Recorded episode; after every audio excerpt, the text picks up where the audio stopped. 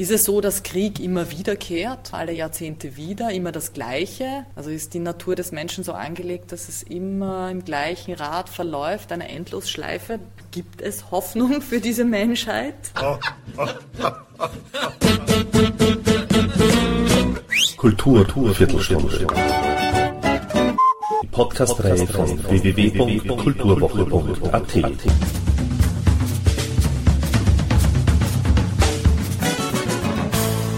Präsentiert von Manfred Horak. Am Leben bleiben die wenigen Stunden. Nicht nach dem Dolch verlangen, den Mapessa mir vorhin nur mit den Augen angeboten hat.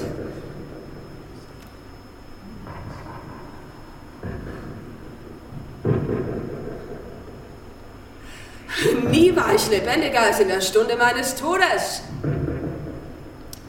Jetzt! Reduktion bestimmt das Bühnenbild. Es braucht ja auch nicht viel, um die Sprache in die Mitte zu rücken. Was man anfangs als einen langen einleitenden Monolog mit spärlichen elektronischen Sounds umrahmt glaubt, erweist sich recht bald als ein Theaterstück, das beim Monolog für eine Schauspielerin bleibt, die Kraft der Sprache auskostend.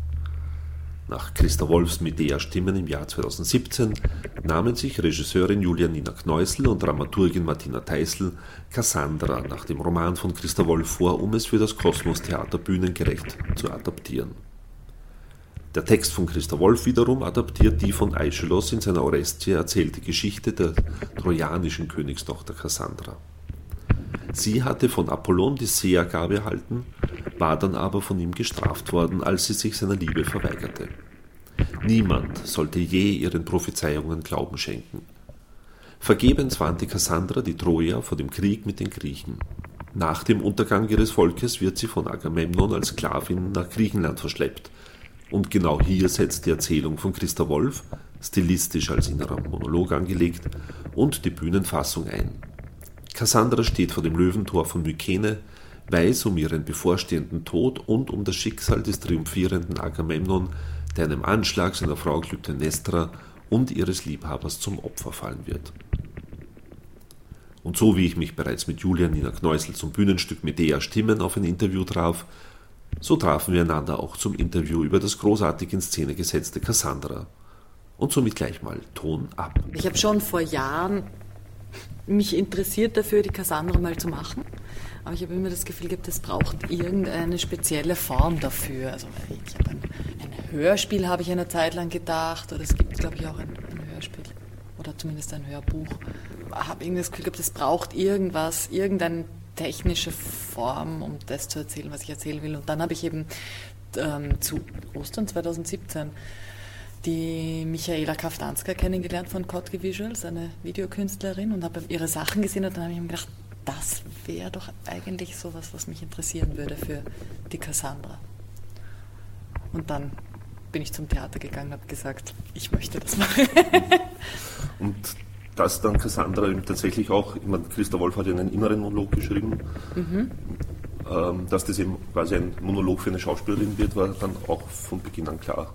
Oder stand es am Anfang im Raum, dass dann mehrere Schauspieler, Schauspielerinnen. Nein, stand für mich gar nicht im, im, Raum oder die Überlegung war gar nicht, sondern eher, wie kann man mit dem Video noch was, also wie kann man dem der Schauspielerin ein Gegenüber geben, ähm, dass in, in, auf eine artifizielle Art und Weise ein Dialog entstehen kann, auch wenn das nur über die Körpersprache ist nicht verbal.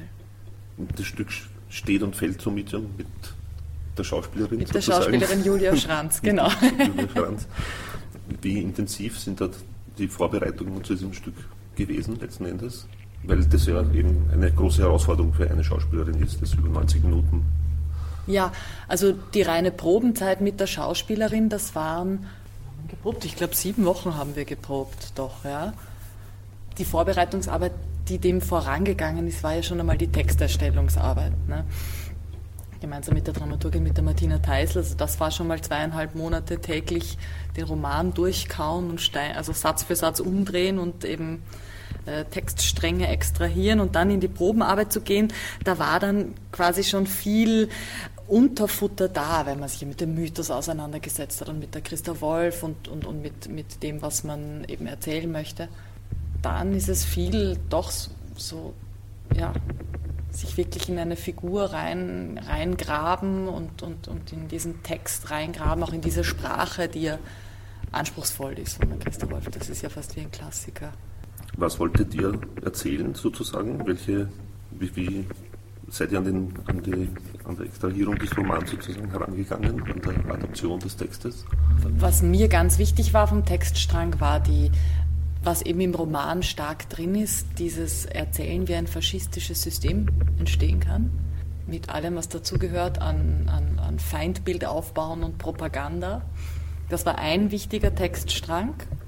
Ein zweiter Strang war so diese Entwicklung der Cassandra, wie sie sich von diesem System als, als, als Vorzeigeseherin quasi ablöst und ähm, vom Königshaus loslöst, emanzipiert. Und die dritte große Frage war, wie viel vom Mythos muss, soll und darf halt drin bleiben. Wir haben noch ganz am Schluss in den letzten ein, zwei Probewochen haben wir noch größere Textstränge rausgehauen, dass das kürzer wird. Also es äh, kommt ja auch noch die Penthesilea vor mit den Amazonen und das ist dann noch alles geflogen. Und der Bruder Hector, der wurde auch dann doch rausgestrichen. Also es gab da doch noch viele, viele andere mythische Figuren, die einfach dann, also wir wollten nicht, dass das so lange dauert. 90 Minuten haben wir uns gedacht, das reicht für einen Monolog. Und es ist, glaube ich, recht kurzweilig geworden dadurch. Liebe Feinde, die leben werden! Wenn ihr aufhören könnt zu siegen, wird diese eure Stadt bestehen! Ich weiß von keinem Sieger, der es konnte! Könntest du das nochmal noch mal machen? Ab. Mhm. Danke. Liebe Feinde, die leben werden! Wenn ihr aufhören könnt zu siegen, wird diese eure Stadt bestehen! Ich weiß von keinem Sieger, der es konnte! Und die Frage, äh, die, die sich mir halt so gestellt hat, die Christa Wolf, die, die das ja eher so in Bezug auf die, auf die DDR gesch geschrieben hat und die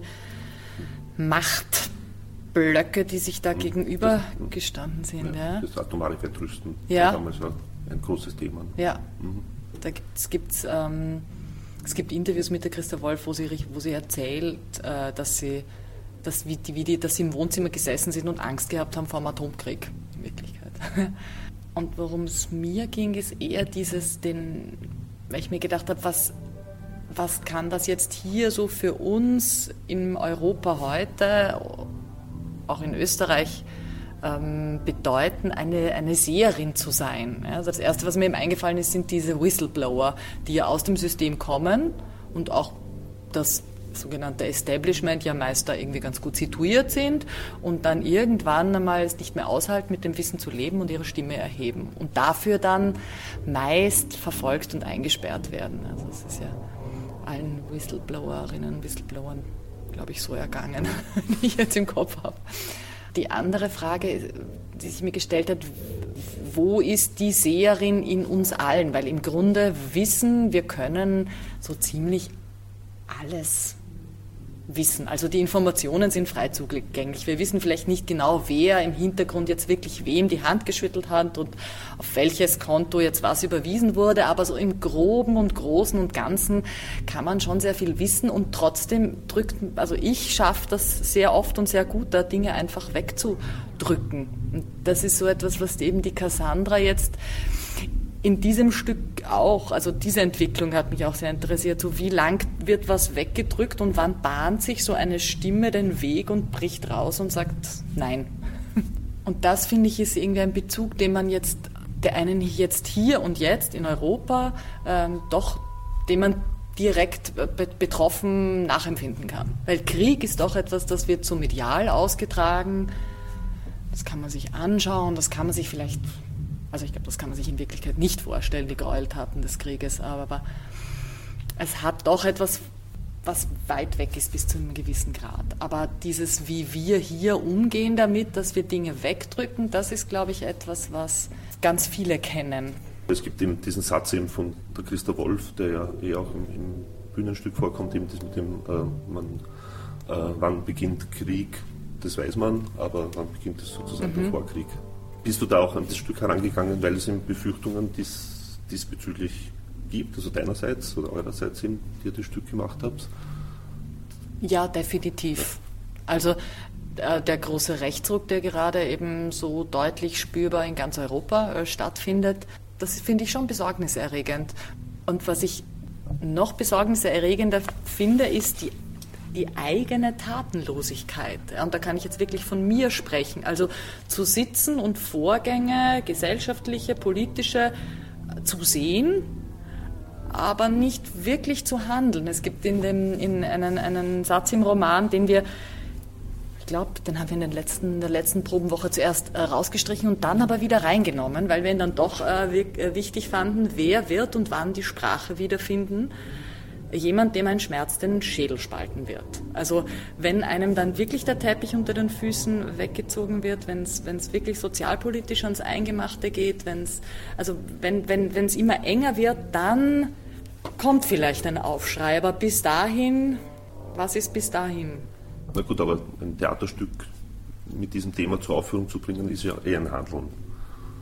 Ja, das ist an sich äh, in der Kunst ausdrücken, aber ich glaube, aber es ist. Weil was, was ist adäquates Handeln? Also Texte zu schreiben darüber zu diesem Thema, Theaterstücke zur Aufführung bringen oder immer auf glaub, die Straße zu gehen und zu demonstrieren? Oder, zum Beispiel. Oder, oder so die, die Mixtur. Ja, die, das ist, finde ich, das große, die große Frage. Was, äh, welche Mittel äh, kann man, wählt man und, und, und was tut man? Ja? Und jeder und jeder in seinem, seinem ihrem Bereich. Also es ist, es ist ja schön, sich künstlerisch auszudrücken, aber so naiv bin ich denn nun doch nicht, dass ich denke, dass dieses Theaterstück irgendwie das, das die, die nächsten Wahlen so groß beeinflussen wird. Ja. Und dann ist es, glaube ich, der, der, der, zweite Gedanke ist jetzt, denke ich, ist dann immer so die Frage, wenn Kunst, solange Kunst eine gewisse Rentabilität hat, erlaubt man sie sich vielleicht auch als, als Staat, beziehungsweise man kann sich auch, wenn man eine gewisse, eine gewisse ökonomische Sicherheit hat, vielleicht auch manche Dinge erlauben, könnte ich mir vorstellen. Die Tochter des Königs hat keine Angst. Denn Angst ist Schwäche. Und gegen Schwäche hilft ein eisernes Training. Die Wahnsinnige hat Angst, sie ist wahnsinnig vor Angst. Gefangene soll Angst haben.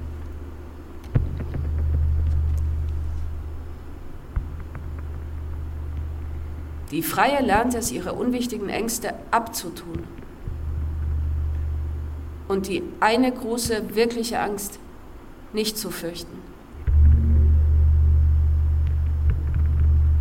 weil sie nicht mehr zu stolz ist, sie mit anderen zu teilen. Cassandra ist ja auch ein, ein Text sozusagen gegen das Patriarchat und ein, ein, stark feministischer Text eigentlich, ein stark feministischer Zugang. Das ist mir jetzt bei der Inszenierung, bei eurer Inszenierung jetzt gar nicht so aufgefallen in dem Sinne, dass das mhm. jetzt spezifisch feministisch tendenziös ist sozusagen. Mhm. Vielleicht hast du den Feminismus schon so im Blut, dass ja. du es gar nicht mehr gesehen hast. Na, aber wie, wie, sehr war das für euch Thema sozusagen? Also das, war, das, ja. das war schon ein großes mhm. Thema. Es ist ja spannend, dass die Christa Wolf sich in den, auch bei Cassandra wieder ganz stark mit diesem Übergang vom Matriarchat ins Patriarchat in den, in den Religionen beschäftigt hat. Das ist der eine Strang, den wir halt in diesen 90 Minuten doch mal, den hätte man ganz leicht ganz rausstreichen können, aber das wollten wir dann doch drin haben. So diese Muttergottheit, die da an einer Stelle, es kommt eben an, bei einem Fest vor, wo eben die Cassandra auf, auf so ein matriarchales äh, Fest im Wald geht, wo einer anderen Gottheit als dem Apollon gehuldigt wird. Und das andere ist dieses Anliegen von der Christa Wolf, die, die Geschichtsschreibung, die ja patriarchal ist, ähm, anders zu erzählen. Und da kommt man sowieso nicht drum rum in dem Roman. Das ist ja allein der Mythos, dass äh, Cassandra äh, von Agamemnon gefangen geworden, gefangen genommen wird und sich dann in ihn verliebt und sie zeugen ein Kind und die böse, rachsüchtige Clytemnestra erschlägt daraufhin beide. Das ist ja so schon auch im Roman nicht mehr drinnen, was ich viel nachvollziehbarer finde, weil welche Kriegsgefangene verliebt sich äh, großartig in den, in den Täter. Also insofern war das schon, schon, ein, schon ein wichtiger Strang, auch im Sinne davon, dass Cassandra für ihre Geschichte ähm, Zeugen sucht im Roman und so ein bisschen, also habe ich das Gefühl, dass das auch das ist, was wir mit dem Stück wollen, eben das Zeugen, Zeuginnen und Zeugen, denen man das erzählt. Dadurch auch der Umgang mit dem Publikum. Das war schon ein Strang, der, der durchaus drin war. Es scheint nur einen einzigen zu geben, der auf den Übermut des Feindes die Antwort weiß. Der Mann ist Eumelos. Er zog die Schrauben an. Er warf sein Sicherheitsnetz über ganz Troja. Es betraf nun jedermann. Die Zitadelle nach Einbruch der Dunkelheit gesperrt. Strenge Kontrollen, alles dessen, was einer bei sich führt.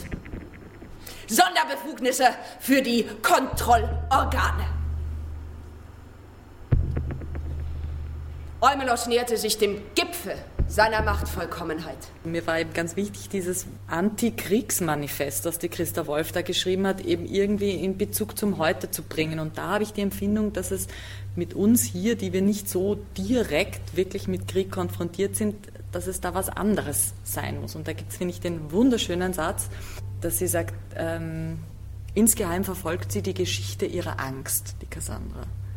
Und äh, dabei zeigt sich, diese Angst gehört mit allem und allen Unterdrückten zusammen. Und das finde ich so einen sehr schlüssigen Satz, weil es hier irgendwo und irgendwie noch ganz gut und bequem und durchaus wohlständig zu haben und trotzdem kennen wir alle so, oder viele Menschen, so diffuse Gefühle von Angst. Oder jederzeit bringt ja auch so ihre Zivilisationskrankheiten, also Angststörungen, äh, Sozialphobien, Depression, das ist, glaube ich, kaum noch jemandem fremd, das Burnout. Und dass das eben mit dem Systemischen zusammenhängt, dass das damit zu tun hat, etwas wegzudrängen, weil im Größeren vielleicht auch etwas nicht stimmt, dass man da auf Kosten von, von, von, von Menschen und Dingen lebt, die, wo es nicht ganz stimmt. Das finde ich ist etwas, was, was man nachvollziehen kann. Und da dann schauen, wo, wenn sich das aufbäumt, wo ist der Punkt, wo das, wo ein Riegel vorgeschoben wird, wo man sagt, na, so nicht mehr oder das muss jetzt irgendwas, muss was passieren. Oder verfällt man in die Lethargie und also ist es so, dass Krieg immer wiederkehrt, halt alle Jahre wieder, alle Jahrzehnte wieder, immer das Gleiche? Also ist die Natur des Menschen so angelegt, dass es immer im gleichen Rad verläuft, eine Endlosschleife? Das sind so die Fragen. Also gibt es Hoffnung für diese Menschheit? Da waren wir im, im Team und also im, im, jetzt im Team ganz unterschiedlicher Meinung. Mhm. Mit dieser Frage hat sich auch die Simone de Beauvoir beschäftigt. Alle Menschen sind sterblich, wo sie ja, ich weiß nicht, ob du das Buch jemals gelesen hast. Nein. Nicht. Da geht es um einen äh, Mann, der im, weiß jetzt nicht genau welchem Jahrhundert, 12. Jahrhundert oder irgendwie sehr frühen Jahrhundert, 9. Jahrhundert vielleicht sogar, von einem Alchemisten sozusagen unsterblich gemacht wurde. Mit dem Ziel, sein Ziel war es eben, der Menschheit ewigen Frieden zu bringen. Und irgendwann ist er halt draufgekommen, dass das ein sinnloses Unterfangen ist und hat sich irgendwann einmal schlafen gelegt für 300 Jahre oder so ähnlich und ist von einer Journalistin aufgeweckt worden, in beabsichtigter Weise oder irgendwie so. Hm.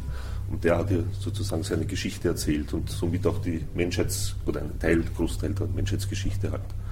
Und die Beauvoir hat halt da sozusagen die historischen Fakten mit seiner fiktiven äh, Person verwoben. Mhm. Also sie hat ihn sozusagen in die echte Menschheitsgeschichte eingebracht mit seinen Bemühungen halt sozusagen immer Frieden zu schaffen, wie er daran gescheitert ist. Mhm.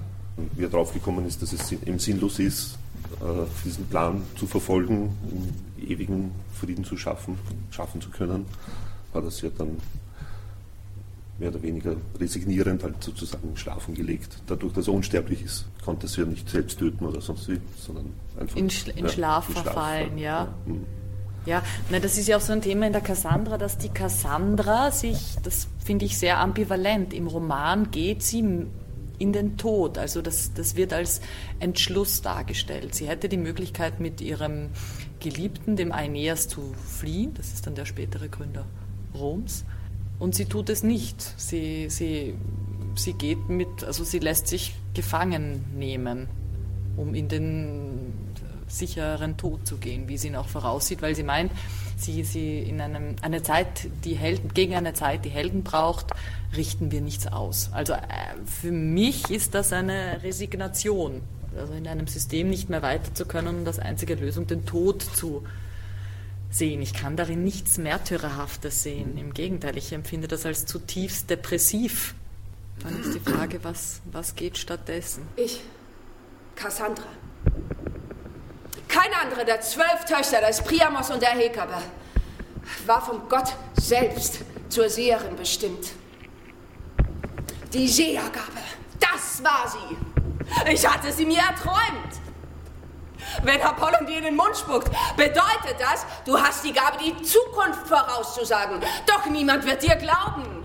Mir glauben, nicht mir glauben, man würde sehen.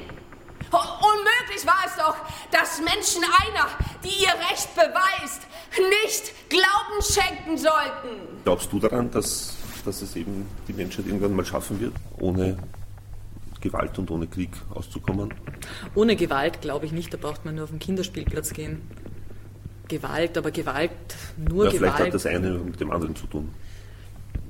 Es kommt immer auf die Formen der Gewalt an.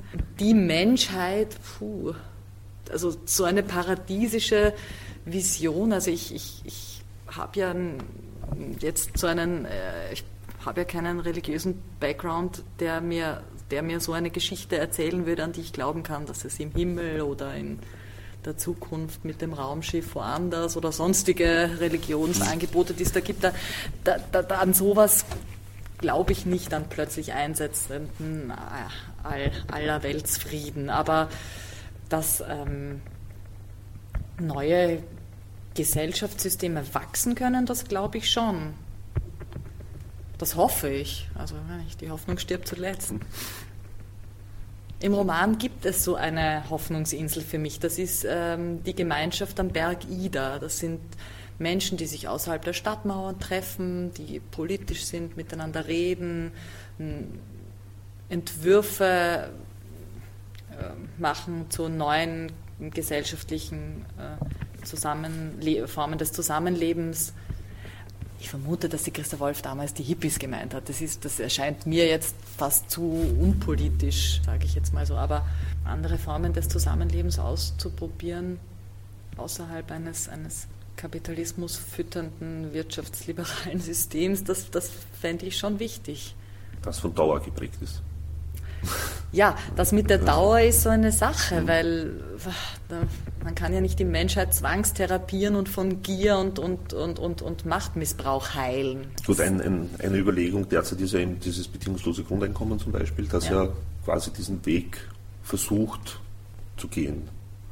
Das Weggehen von diesem quasi turbokapitalistischen Denken und auch Zwangsdenken oder äh, dass man eben dadurch eben einfach freier in seinen Entscheidungen wird wenn man eben ein bedingungsloses Grundeinkommen hat, also kein von der AMS gesteuertes, äh, dann ist natürlich die Basis auch mal eine ganz andere. Das finde ich zum Beispiel einen sehr sinnvollen und äh, zukunftsweisenden Ansatz. Vielleicht erleben wir das ja auch noch. Mal schauen. In der nächsten Regierungsperiode. Ja, na gut, so etwas muss ja natürlich regierungsunabhängig sein, weil gesteuert sein, weil es kann ja nicht sein, dass nach jeder Legislaturperiode dann sozusagen äh, diese Frage neu aufgeworfen wird, ob es das bedingungslose Grundeinkommen weiterhin geben soll oder nicht. Also ich müsste naja, mit Studiengebühren ist das ja auch so. Also, ich weiß nicht, dass das verfassungsrechtlich hm. verankert wird. Das wäre natürlich großartig. Ja. Was ist das? Was wollen diese Menschen?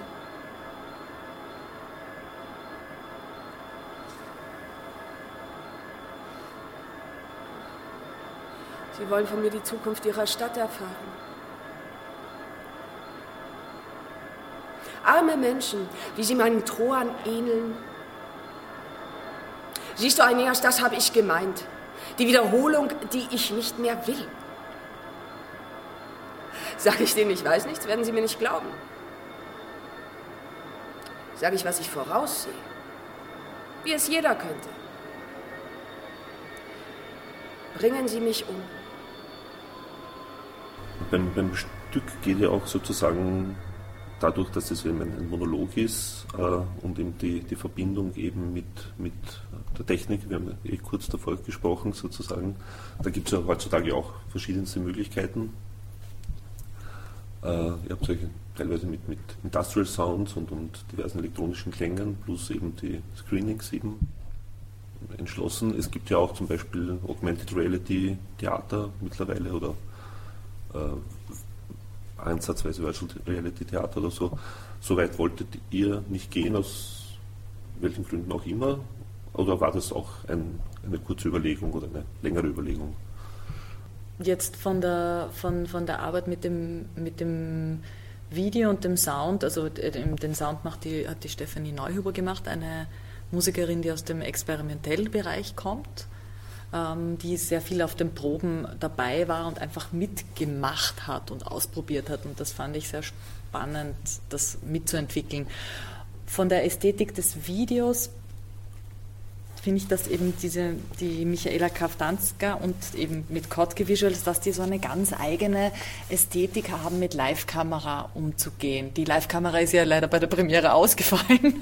so eine mittlere Katastrophe. Für, mich war das eine große Katastrophe. Mhm. Fürs Publikum hat es scheinbar trotzdem funktioniert. Wo eben das Video live generiert, live generiert wird auf der Bühne durch ein Computerprogramm und verändert wird, was auch immer so ein bisschen äh, einen kleinen Unvorhersehbarkeit Absehbarkeitsfaktor drin hat. Ich fand diese Ästhetik einfach spannend und den Umgang damit, daher die Entscheidung. Ich finde, äh, man soll beim Theater die Mittel nehmen, die, die man nehmen möchte und braucht und da ist alles erlaubt. Also was der Sache dient. Ne? Ob das jetzt Chor ist oder, oder, oder, oder ein großer Haufen Komparserie oder eben Video. Oder ich finde Stationentheater. Thank you and good night.